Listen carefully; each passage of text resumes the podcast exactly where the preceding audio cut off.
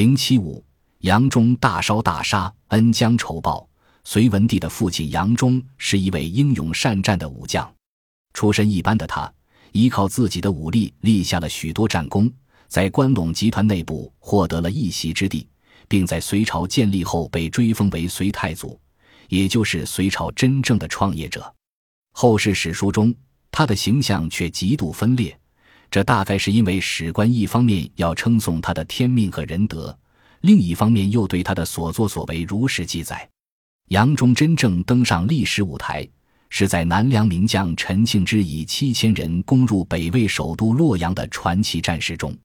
滞留南朝境内多年的杨忠参加了陈庆之所部，并在这次行动失败后加入了北魏军队。北魏分裂后，他投向西魏，长期跟随独孤信与高欢的东魏军作战。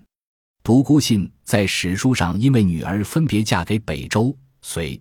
唐三朝皇族而知名，其中一个女儿嫁给了战友杨忠之子杨坚，便是著名的独孤皇后。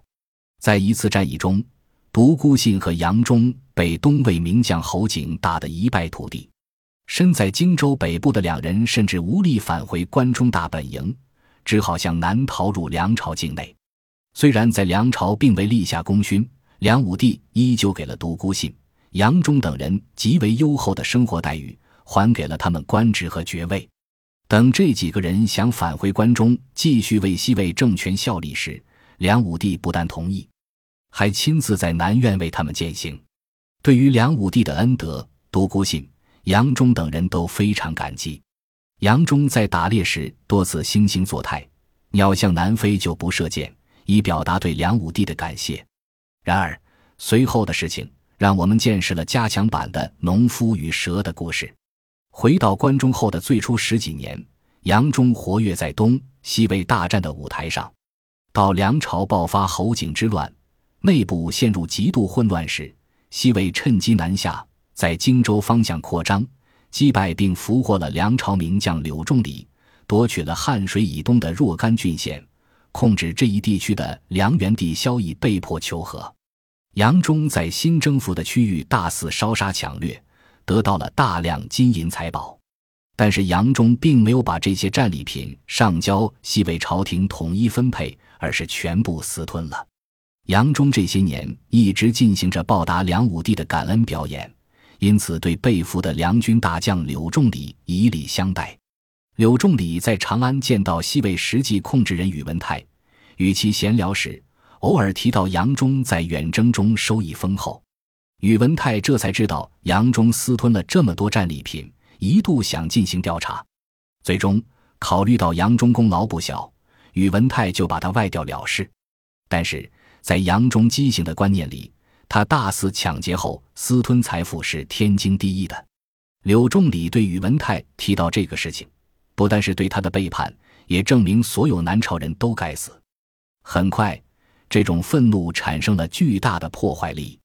侯景之乱中，梁国内耗，实力大损。西魏派出杨忠向盘踞汝南的萧伦进攻。这个弱小的地方势力怎么可能是西魏军的对手？一番抵抗未果后，萧伦被俘。面对恩人萧衍之子萧伦，杨忠没有礼遇，也没有把他押送到长安交给宇文泰处置，而是选择把他和一批有身份的梁朝贵族就地处死。杀掉萧伦后。杨忠甚至把萧伦弃尸江上，为了向萧衍报恩，连向南飞的鸟都不舍得杀的杨忠，为何性情大变？后世的史书倒没有为杨忠遮羞。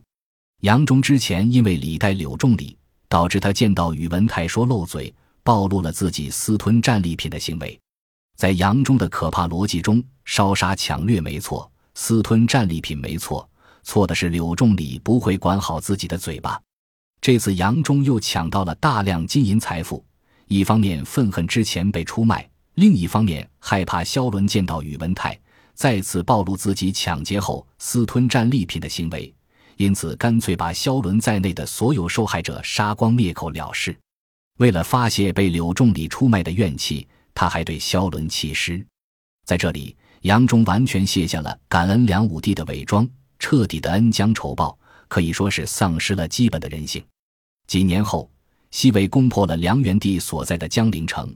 当时的杨忠是西魏军的主要将领之一。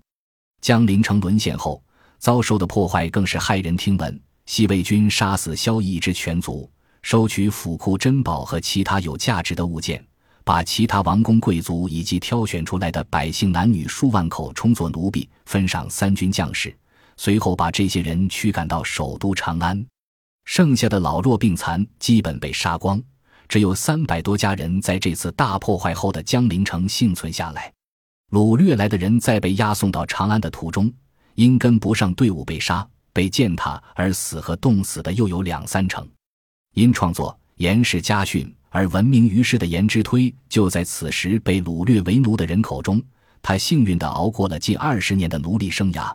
为我们留下了这场悲剧的详细记载。杨忠正是江陵大屠杀的元凶之一。杨忠晚年还参加过与北齐的多次大战。